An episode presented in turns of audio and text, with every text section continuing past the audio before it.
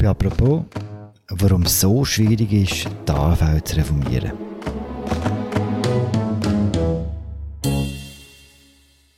Im Parlament wird momentan eine AV-Reform verhandelt. Einmal mehr. Der wahre Test kommt aber erst später, an der Urne. Reformen von grossen Sozialwerken heisst traditionell schwer in der Schweiz. Heute gehen wir bei apropos der Frage nach, warum eigentlich?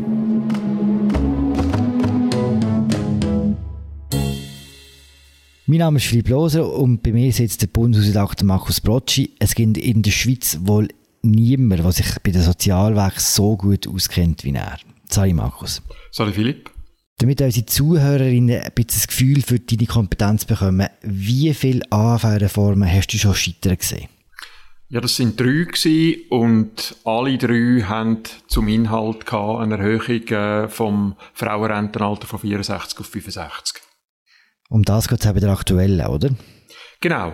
Auch das Mal probiert das Parlament einmal mehr das Rentenalter von 64 auf 65 zu erhöhen und man hofft natürlich, dass es das mal gelingt, weil die finanzielle Situation von der AV sich laufend verschlechtert. Wir bleiben kurz bei der finanziellen Situation, weil dort ist ja eigentlich der Grund zu suchen, warum es überhaupt eine Reform braucht, oder? Was ist das finanzielle Problem von der AV? Also im Moment sind die AV-Finanzen so mehr oder weniger im Lot. Einmal schreibt man vielleicht das Defizit, mal hat man nach, äh, dank Kursgewinn an den Aktien, hat man vielleicht noch ein kleines Plus. Aber grundsätzlich läuft AV in den nächsten Jahren, im nächsten Jahrzehnt immer größere Defizite rein und der Grund ist die demografische Entwicklung. Heute haben wir im Moment zweieinhalb Millionen AV-Bezügerinnen und AV-Bezüger und in den nächsten 15 Jahren wird es noch mal mehr als eine Million mehr geben. Mhm. Also wie lange langt sie denn noch, die AV? Ja, nach den jetzigen Berechnungen wird der AV-Fonds, also das ist sozusagen das Vermögen von der AV, bis etwa 2034 aufgebraucht sein. Aha. Und wer dann noch pensioniert wird oder äh, eben aus seinem Job äh, austritt, der kommt einfach kein Geld mehr über. Gut, ich gehe davon aus, dass es so weit in der Schweiz nicht wird kommen. Ich denke, dass man das wird irgendwie können verhindern. Ich meine, wenn es denn so weit wäre, müsste ja wahrscheinlich zur Not der Bund einfach noch aus dem laufenden Budget mit Bundesgeldern das mitfinanzieren. Aber ich denke, bis in den nächsten 12, 13 Jahren wird man wahrscheinlich dann schon irgendeine Lösung finden. Im Zentrum, du hast gesagt, steht meistens die Erhöhung vom Frauenrentenalter. Jetzt Während der Session im Bundeshaus geht es momentan darum, wie man den Frauen die Erhöhung schmackhaft machen. Was sind da für Ideen um? Genau, also im Gespräch ist die sogenannte Abfederung. Da geht es letztlich um einen sozialen Ausgleich für eine bestimmte Anzahl von Frauen, die zuerst von dieser Rentenaltererhöhung betroffen sind. Der Ständerat findet jetzt, man müsse neun Jahrgänge, neun Frauenjahrgänge von einer sogenannten Abfederung profitieren lassen. Das heisst, die Frauen könnten dann ihr ganzes Leben lang einen Rentenzuschlag über, wo dann die nächsten Generationen nicht mehr überkämen. Und das ist jetzt schon beschlossen, oder noch nicht? Ja, Im Moment findet einfach noch so ein Seilziehen statt zwischen den Räten. Im Gespräch ist vor allem noch Art und Weise, wie man den Ausgleich ausgestaltet. Also das heißt, der Ständerat hat jetzt ein bisschen etwas beschlossen, wo auf den ersten Blick ein bisschen seltsam wirkt, nämlich, dass zumindest bei den Frauen mit den tiefsten Einkommen, dass die eigentlich sogar noch einen Rentenzuschlag bekommen, selbst wenn sie sich früh pensionieren lassen mit 62. Und das wird vermutlich in dieser Form nicht Bestand haben. Da müssen jetzt die beiden Räte, National- und Ständerat, im nächsten Dezember einfach noch eine Lösung finden. Was man wahrscheinlich etwa sagen kann ist, dass ein Drittel von den Einsparungen, die während zehn Jahren resultieren aus dieser Reform, dass etwa ein Drittel soll den Frauen, also der Übergangsgeneration, zurückgezahlt werden. Mhm. Aber wenn jetzt das so wird kommen, wie das jetzt im Parlament äh, geplant ist, dann hat man wie die Finanzierung gesichert über den Zeitpunkt aus, den du vorhin gesagt hast? Nein, also das lange etwa bis 20 30. Ähm, die Messgröße ist ja immer der Stand von dem AV-Fonds. Also man kann sich, muss sich vorstellen, die AV hat so eine Art Vermögen, das besteht aus Portfolio, das besteht aus Aktien, aus Obligationen, aus anderen Wertanlagen und vorgesehen ist, dass die AV immer 100% von einer Jahresausgabe auf Reserve hat.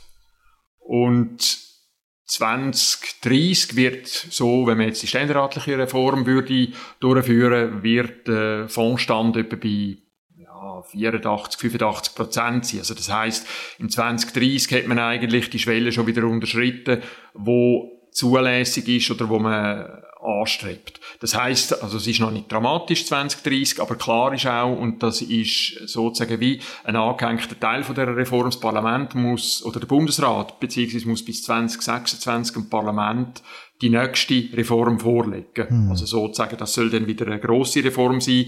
Aus der Sicht vom Parlament machen wir jetzt eigentlich eher eine kleine Reform, obwohl auch das ein bisschen komisch tönt, weil man sich ja schon seit äh, ja, über zwei Jahrzehnten jetzt äh, mit der Erhöhung im Frauenrentenalter abmüht. Das spitzt der Punkt, oder? Weil egal, ob sich jetzt Ständerat und Nationalrat einigen, darüber, wie man die Frauen die Entscheidungen, die betroffen sind, also die ersten Generationen, am Schluss wird es ja ziemlich sicher ein Referendum geben äh, über die Reform. Und dort ist die Chance recht groß, dass sie abgelehnt wird. Warum heisst so Reformprojekt wie das bei der AV so schwer an der Urne?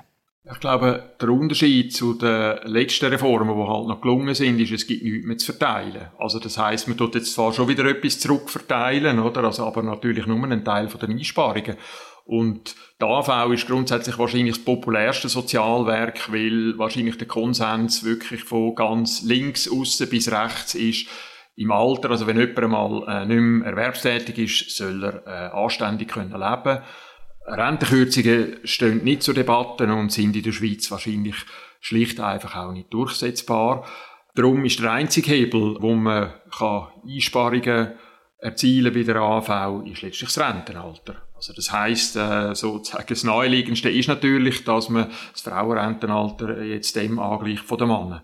Man muss sich das mal vorstellen. Die letzte erfolgreiche Abstimmung über die AV hat im Jahr 1995 stattgefunden, vor äh, über 20 Jahren. Auch dort ist es um die Erhöhung vom Rentenalter bei der Frau gegangen, von 62 auf 64. Und dort hat die Bevölkerung Ja gesagt. Warum ist das damals gelungen?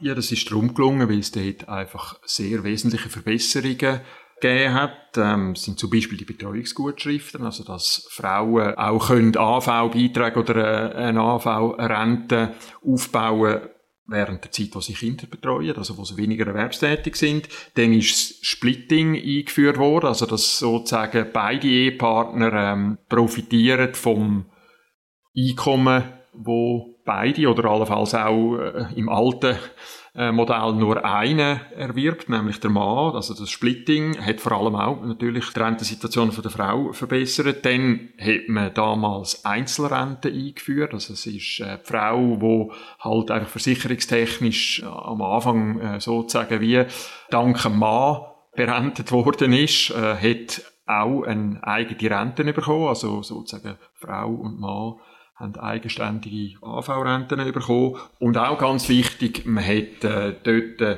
Einzelrenten auch bei Ehepaaren eingeführt, also äh, dass ähm, die Ehefrauen auch eine eigene AV-Rente bekommen und nicht sozusagen einfach ähm, zusammengefasst werden rentenmässig äh, mit der AV-Rente, die der Mann bekommen hat.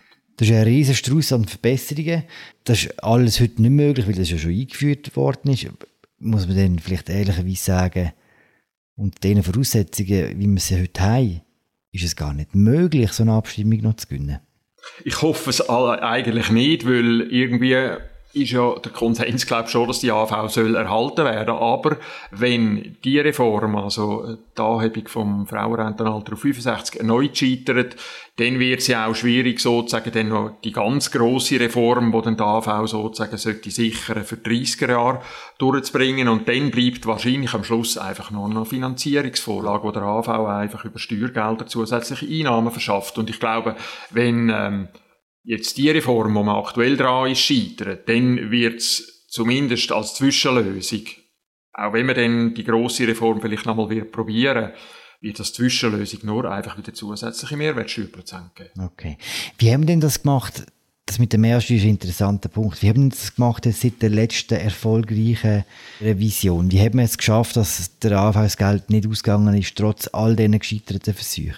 Also die AV kommt seit längerer Zeit ja bereits äh, Gelder aus der Mehrwertsteuer über, nämlich seit 1999 gibt es das Zusatzprozent, wo am Anfang nur zu 83 Prozent der AV zu gut ist und seit 2020 kommt jetzt voller Prozent gut. Und dann haben wir noch die Staffvorlage gehabt, oder, wo der AV insgesamt zusätzliche 2 Milliarden zukommen. Dann muss man auch sehen, und das ist immer ein bisschen das Argument der Gewerkschaften, die Wirtschafts- und Lohnentwicklung hilft der AV natürlich sehr, weil man in der Schweiz sozusagen auch auf den höchsten Einkommen auch seine AV-Beiträge voll muss zahlen profitiert AV enorm einfach von der allgemeinen Wirtschafts- und Lohnentwicklung. Und die Gewerkschaften haben ja immer gesagt, und damit haben sie nicht ganz unrecht gehabt, dass die Bürgerlichen der AV ja schon lange Pleite vorausgesagt haben, aber letztlich ist es dann immer wieder mehr oder weniger aufgegangen, nicht zuletzt einfach darum, weil äh, die Einnahmen aus den Lohnprozenten gestiegen sind. Da muss man natürlich auch erwähnen, die enorme Zuwanderung, die wir gehabt haben. Die hat natürlich auch mitgeholfen. Das mhm. sind alles eher jüngere Leute gewesen, die zumindest einmal einfach im Moment der AV Einnahmen verschaffen, aber äh, noch weiter weg sind vom Rentenbezug. Mhm. Einfach noch der Vollständigkeit halber. Du hast eine Staffvorlage erwähnt. Was ist das genau gewesen? Und dort hat es offenbar geklappt mit einer Abstimmung für die AV. Gut, das ist halt so ein klassischer Deal gewesen. Also dort ist die Unternehmenssteuerreform drin gewesen, wo die Linken sehr skeptisch bis dagegen gewesen sind. Dann hat man aber im Gegenzug haben die Bürgerlichen Zusatzeinnahmen für die AV zugesprochen. Und darum hat das geklappt. Das ist sozusagen halt so ein klassischer Deal, mhm. oder, wo man auch ähm, die Lohnprozent noch um 0,3 erhöht hat. So hat man das können finanzieren mhm, vor allem ein bisschen etwas. Was natürlich das grundsätzliche Problem jetzt bei der kleineren oder größeren Reform von der AV nicht erledigt. Hast du das Gefühl, dass die direkte Demokratie bei so einem grossen Sozialwerk, wie es da ist, an, an ihre Grenzen stößt? Also an Grenzen stößt sie wahrscheinlich schon. Also, und ich finde, es ist äh, für mich auch sehr interessant, jetzt zu beobachten, was in den nächsten paar Jahren passiert. Weil eins ist klar, die Zahl der Rentner, die wird unweigerlich zunehmen. Das kann man fast äh, bis aufs Komma voraussagen. Und damit auch der Finanzbedarf. Und ähm, für mich ist es klar, dass das Volk letztlich darf auch kaum wird pleite lassen. Also das ist, glaube ich, unvorstellbar. Die Frage ist einfach, ähm, wie weit wird man es noch ausreizen? Also müssen wir jetzt einfach zuerst einmal Milliardendefizit erleben? Und ähm, wird das Volk mehr oder weniger vielleicht auch ein bisschen mit den Schultern zucken und sagen, ja, nu, also ähm, wir sind nicht bereit äh, zu, einer, zu einem Abbau, also sprich zur Erhöhung vom Rentenalter, oder wird das Volk sagen, ja, wahrscheinlich braucht es jetzt halt gleich einmal etwas. Wenn man jetzt sieht, dass die demografischen Voraussetzungen so anders sind als zur Zeit, wo die AV erfunden worden ist, wäre es vielleicht nicht auch eine Möglichkeit, halt die ganze Altersvorsorge völlig neu zu denken und neu zu erfinden?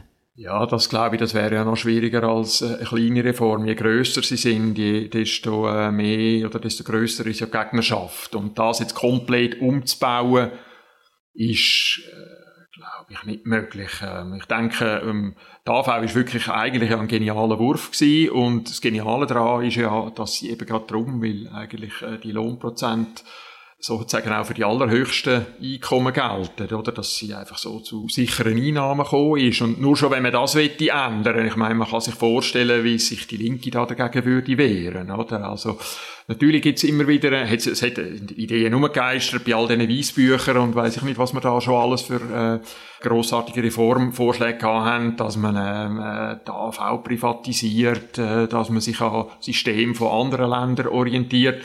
Aber am Schluss glaube ich, wenn schon die kleine Reform nicht gelingt, dann wird ein Totalumbau erst recht nicht gelingen.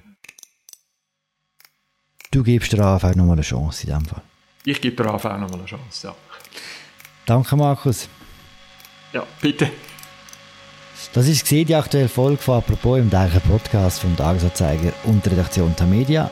Mein Name ist Philipp Loser, ich habe mit dem Bundeshausredakteur Markus Brocci. Merci fürs Zuhören. Wir hören uns morgen wieder. Ciao zusammen.